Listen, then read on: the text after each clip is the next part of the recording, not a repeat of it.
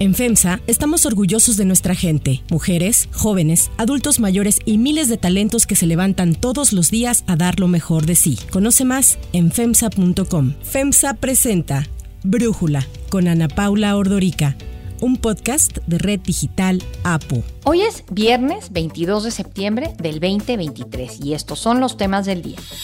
Opiniones divididas en torno al déficit fiscal que propone el gobierno federal en el presupuesto 2024, el más alto de los últimos 34 años.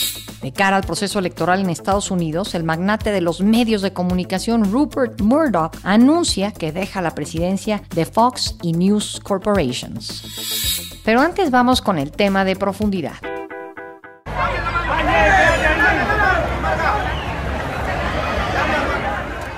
En los primeros días de septiembre, la migración indocumentada en la frontera entre México y Estados Unidos aumentó 13%, según informó el presidente Andrés Manuel López Obrador durante su conferencia mañanera, en la que responsabilizó a la ONU de la crisis migratoria. Lo único que hace es tomar partido en las guerras y enviar armamento. Si todo ese dinero que utilizan para armamentos y que solo beneficia a la industria bélica y que causa muerte y destrucción, se utilizara para el desarrollo de los pueblos, para garantizar oportunidades de trabajo, de estudio, estaríamos viviendo en un mundo más fraterno, más justo, más humano, y no tendríamos esos problemas, el fenómeno migratorio. Las últimas estadísticas muestran que la mayoría de los cruces indocumentados hacia Estados Unidos se dan a través de Tucson, Arizona, San Diego, California y Río Grande, Texas. Y es que en estos recientes días Miles de migrantes ingresaron sin documentos a México y se encuentran dispersos por todo el país. Después de que 4.000 migrantes abordaran vagones de tren para intentar cruzar Estados Unidos, la empresa ferroviaria Ferromex anunció que tendría que detener más de 60 trenes. En respuesta, el Instituto Nacional de Migración anunció que enviará a agentes a las rutas férreas para reforzar la vigilancia. Ante esta oleada de migración indocumentada, el presidente López Obrador aseguró que en México no habrá redadas ni deportaciones masivas. Dijo que su gobierno trabaja para otorgarle protección a los migrantes y aunque hay oportunidades de empleo, la verdad es que muy pocos deciden quedarse en el país. Se está trabajando de manera conjunta y cuidando a los migrantes, acompañándolos para que no haya violación a sus derechos humanos. No, yo creo que está bien atendida, porque en el caso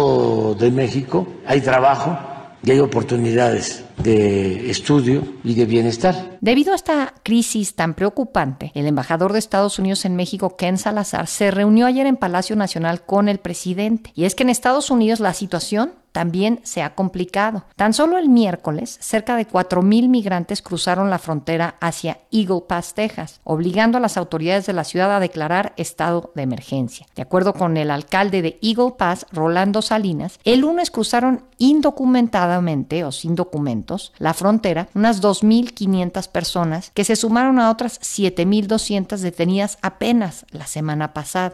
Autoridades de Texas señalaron que esta es la mayor oleada migrante desde que 15.000 haitianos acamparon bajo el puente en la ciudad de Del Río hace casi dos años. Tras la declaratoria de emergencia, la Oficina de Aduanas y Protección Fronteriza decidió cerrar el acceso a todos los vehículos en el puente internacional 1 que conecta con Piedras Negras, Coahuila. De igual forma, el puente de las Américas que comunica Ciudad Juárez con El Paso, Texas, fue cerrado temporalmente tras viralizarse un video en el que se ven a cientos de personas viajando en los toldos de un tren. Según la Coparmex, este cierre generará pérdidas de 35 millones de dólares diarios para las empresas mexicanas y de extenderse podría provocar paros en las maquiladoras de Ciudad Juárez. El problema ya se ha extendido a otras ciudades estadounidenses como Los Ángeles, Chicago y Nueva York. Esta última, cada mes llegan alrededor de 10.000 migrantes, en su mayoría desde otros estados, en específico desde Texas, en autobuses y vuelos organizados por el gobernador republicano Greg Abbott. Ante esto, Kathy Hochul, la gobernadora de Nueva York, ha señalado que la ciudad está al límite y le pide a los migrantes que se vayan a otro lado.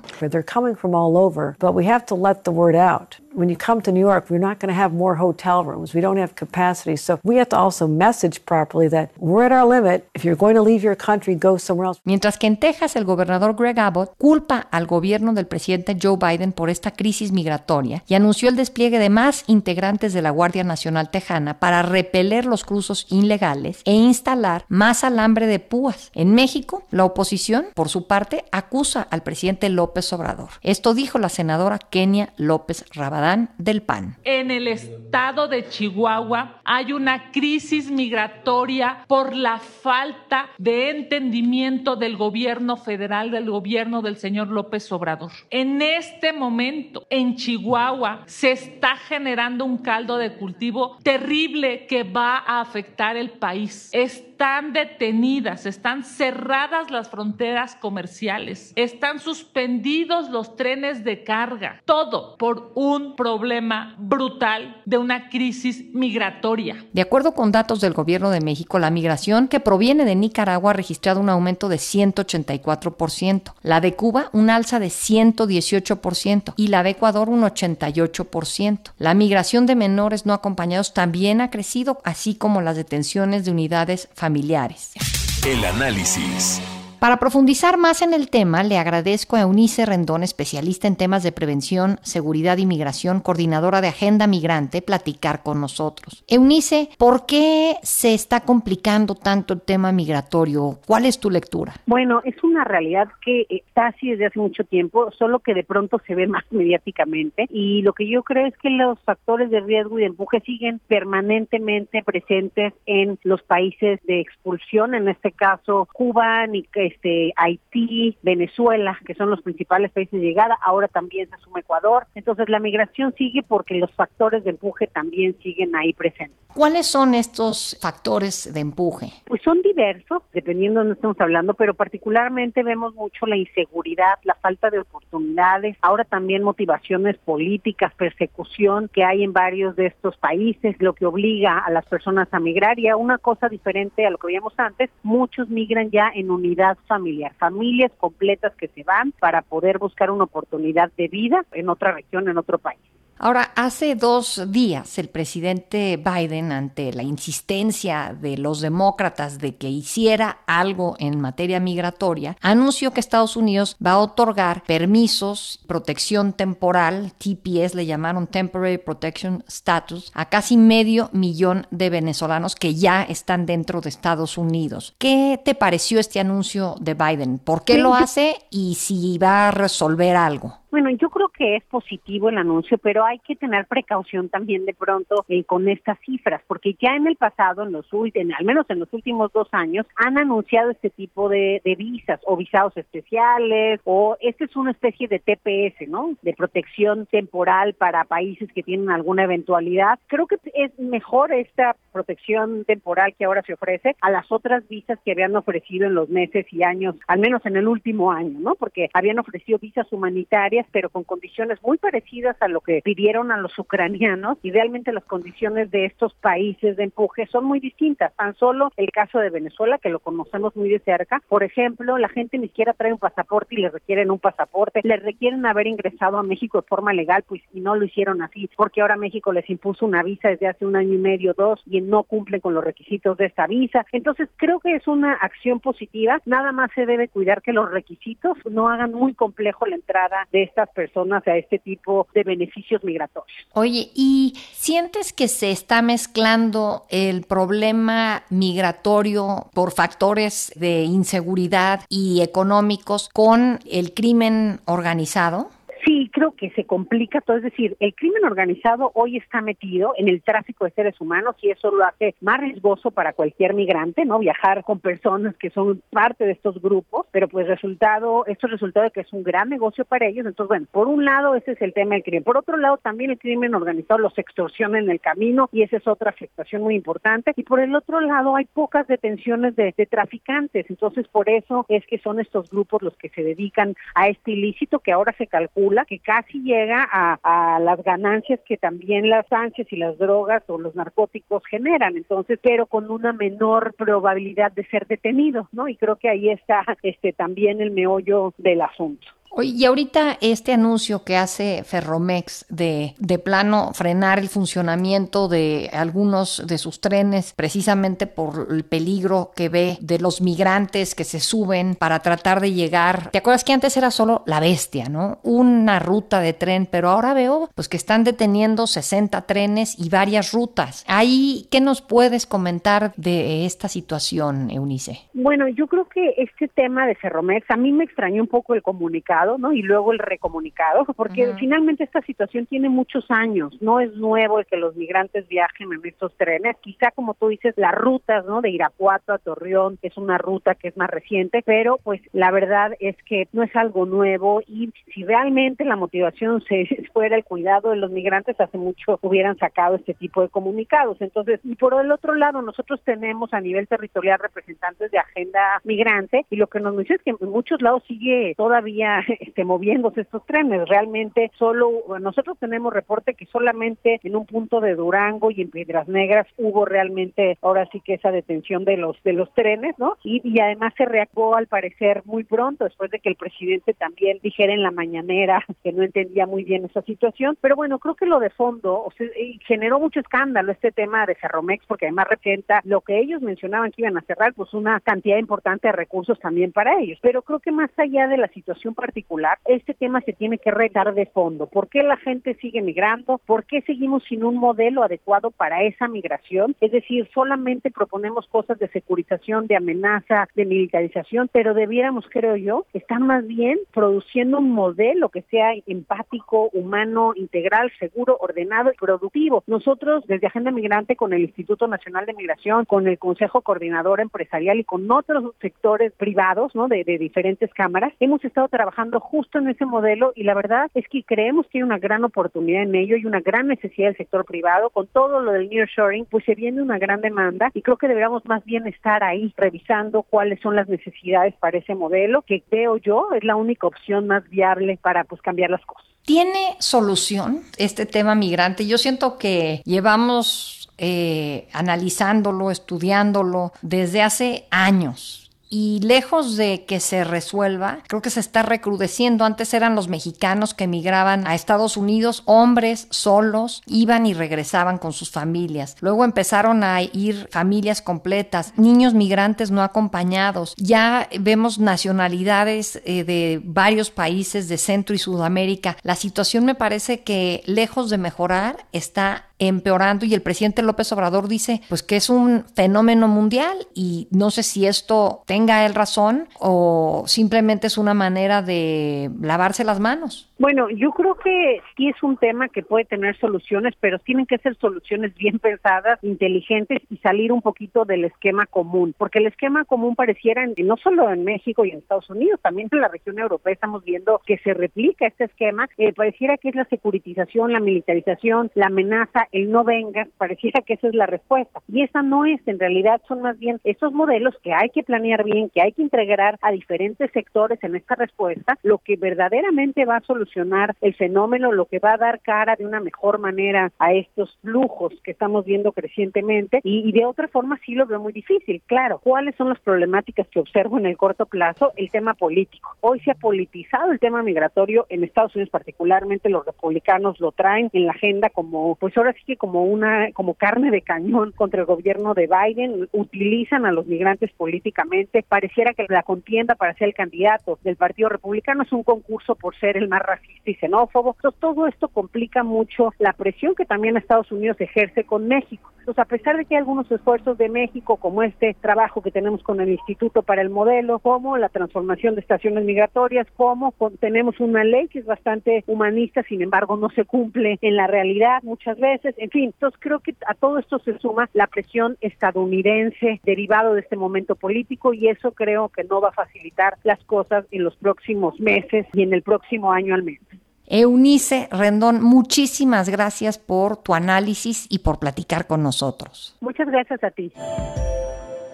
Antes de continuar, quiero pedirles que en la plataforma que nos escuchen, ya sea Spotify, Apple Podcast, la que sea su favorita, que por favor nos califiquen, de preferencia con cinco estrellas, y que también compartan el podcast y comenten lo que les gusta, lo que no, lo que sienten que le podemos mejorar. Ahí en Spotify hay la posibilidad de comentar. Todo esto es para que podamos seguir creciendo y ofreciendo el podcast para ustedes sin costo. Ahora sí, pasemos a otras noticias para tomar en cuenta. 1. Déficit fiscal. Después de que la Secretaría de Hacienda entregara al Congreso el paquete económico 2024, se ha abierto un buen debate entre quienes aseguran que el manejo fiscal del gobierno ha sido razonable y quienes reiteran que se gasta de más y mal. Y es que el paquete económico considera que el país registrará un déficit fiscal equivalente al 4.9% del PIB, el más alto de los últimos 34 años. Hacienda detalla que el gasto neto total del sector público será de 9 billones de pesos, mientras que proyecta ingresos equivalentes a 7 billones. La diferencia entre gastos e ingresos es de 1.69 billones. El presidente Andrés Manuel López Obrador ha defendido el déficit que se contempla para el próximo año y fiel a su estilo dice que antes, en los otros gobiernos, en los del pasado, era peor. Nosotros estamos haciendo mucho más con menos, sin aumentar impuestos, sin aumentar el precio de las gasolinas, el precio de la luz, sin endeudamientos, que eso es lo otro. ¿Qué barbaridad? Va a haber déficit. No, la deuda pública de México es menor a la deuda pública que dejó Calderón y que dejó Peña Nieto. Analistas han señalado que no solo se debe tomar en cuenta el balance entre ingresos y gastos, sino en darle un uso inteligente a los recursos. Para Brújula, Jorge Suárez Vélez, economista, nos habla sobre estos focos rojos del presupuesto y las prioridades del gobierno federal. Se ha tirado dinero en proyectos faraónicos que, si bien generan inversión y empleo mientras se construyen, garantizan pérdidas perennes y quizá crecientes una vez que estos se concluyen. Ha quedado demostrado que el programa de este gobierno en materia de energéticos es un rotundo fracaso. Los ingresos de Pemex van en caída libre y al privilegiar la inversión en una refinería que ha costado casi tres veces el monto originalmente estimado y cerrársele la puerta a inversionistas privados, se estima que la producción de crudo caerá 25% en los próximos cinco años. Es increíble que acabaremos importando petróleo crudo para que nuestras refinerías tengan materia prima. El margen fiscal del próximo gobierno va a ser nulo. Nuestra economía tendrá su déficit fiscal más alto en décadas y también tendrá un déficit primario, es decir, que los ingresos serán menores a los gastos sin siquiera considerar el costo de la deuda. También veremos el mayor crecimiento de la deuda en un solo año. Esta crecerá en más de 1.7 millones de millones de pesos, lo cual quiere decir que uno de cada cinco pesos que se gastarán el próximo año provendrán de dinero prestado. Para que tengamos claro qué tan absurdo es lo que se ha priorizado, si la ayuda a adultos mayores es tan importante, con las pérdidas que se han acumulado refinando este sexenio, sería posible casi triplicar las pensiones a adultos mayores el año que viene. El proyecto del presupuesto de egresos de la Federación para 2024 deja claro que la única prioridad del gobierno del observador es tener dinero para operar la elección del próximo En mi opinión, otro tema que tenemos que eh, analizar es que se da por hecho que el año que entra tendremos tasas de interés más bajas. Quizá el hecho de que Estados Unidos tenga que financiar también un déficit de 7 puntos del PIB puede dificultarle la vida a economías como la de México para financiar sus déficits propios. A diferencia de México, muchos países decidieron utilizar su espacio fiscal para paliar la grave situación de sus poblaciones durante la pandemia. Otros análisis, como los del Instituto Mexicano para la Competitividad, el IMCO, han apuntado que una medida de déficit público aceptable para una economía como la de México tendría que estar entre el 2.5 y 3% del PIB. Lo planteado por el gobierno para el 2024 es del doble. México tendrá un déficit primario del 1.2% del PIB, es decir, con los ingresos propios no le va a alcanzar al gobierno para pagar sus gastos recurrentes, lo que a consideración del IMCO puede reflejar finanzas públicas no sanas, algo que ha defendido el gobierno en voz del secretario de Hacienda. En este proyecto de presupuesto 2024 se priorizan la inversión social, la conclusión de proyectos que impulsan la inversión física y la recuperación del poder adquisitivo del salario así como salud, seguridad y educación, para favorecer el bienestar económico y social. Estamos convencidos que la continuidad de nuestro proyecto de nación pasa necesariamente por la estabilidad y la disciplina disciplina fiscal. 2. Rupert Murdoch. A sus 92 años y con 70 años al frente del grupo, el magnate de medios de comunicación en Estados Unidos e Inglaterra, Rupert Murdoch, anunció que dejará la presidencia de Fox y News Corporations, el doble conglomerado de medios más influyentes en ambos países, que abarca medios como Fox News, el Wall Street Journal, el New York Post, The Times, The Sun, entre muchos otros. Esto decía Murdoch sobre el negocio de los periódicos. In producing newspapers and a lot of feeling about where they fit in the society, you know, different papers in different ways. I, it's, uh, they, they do undoubtedly still carry a lot of influence. I think probably not as much influence as politicians mm-hmm. uh, who are paranoid about them. As uh, politicians suppose. Uh, politicians, every country, they worry about what's in newspapers. I think more than the readers. I mean, readers, if they enjoy the experience of reading a paper, they, they'll buy it even if they disagree with it. La salida de Rupert Murdoch se hará efectiva en la próxima Junta General de Accionistas de las dos empresas que será a mediados de noviembre y él ya tendrá un cargo emérito dentro de la compañía, dejando la presidencia en manos de su hijo Lachlan Murdoch, que tiene 52 años y es su segundo hijo con su segunda esposa, Ana María Torf. Cuatro de sus hijos, Lachlan, Elizabeth, James y Prudence, son beneficiarios en partes iguales de un fideicomiso dueño del 39% de las acciones de News Corp y 42% de las de Fox Corp. El retiro del magnate se dará en un momento clave en Estados Unidos cuando se acercan las elecciones presidenciales del 2024 en las que Donald Trump buscará regresar a la Casa Blanca. Diversos analistas aseguran que Fox News será fundamental para el bloque conservador que tiene un gran peso en la contienda electoral. Murdoch compartió un mensaje con los empleados del grupo en el que reconoció que la batalla por la libertad de expresión y de pensamiento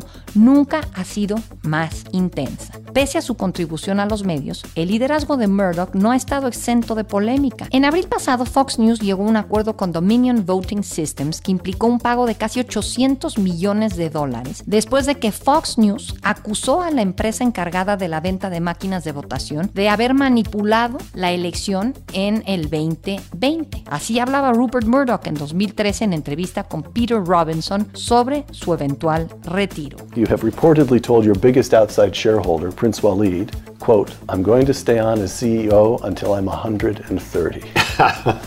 what keeps you at it? But I just love it. It's, it's the No, I have busy, very busy days, and it keeps me stimulated, keeps me curious. That's the way to stay young. Para cerrar el episodio de hoy, los dejo con música de Julio Iglesias. De tanto cantarle al amor y a la vida. Mañana 23 de septiembre, Julio Iglesias, cantante español, va a cumplir 80 años. Y para celebrarlo, más de 450 personalidades entre artistas, deportistas y políticos se han unido a través de un video que tomó seis meses realizar. Entre las celebridades que participan en esta felicitación están Maluma, Alejandro Sanz, José María Aznar, Juanes y Rafael Nadal. Con más de 300 millones de discos vendidos en todo el mundo y más de 100 álbums, Julio Iglesias es el cantante latino que más ventas ha logrado en la historia, por lo cual mantiene un récord Guinness. de nuevo y con la misma piedra. Yo soy Ana Paula Ordorica. Brújula es una producción de Red Digital APO. En la redacción, Ariadna Villalobos. En la coordinación y redacción, Christopher Chimal. Y en la edición, Cristian Soriano. Los esperamos el lunes con la información más importante del día. Que tengan por lo pronto un muy buen fin de semana. Oxo, Farmacias ISA, Cruz Verde, Oxo Gas, Coca-Cola FEMSA, Invera, Torrey y PTM son algunas de las muchas empresas que crean más de 245 mil empleos tan solo en México y generan valor como parte de FEMSA. FEMSA presentó Brújula con Ana Paula Ordorica, un podcast de Red Digital APO.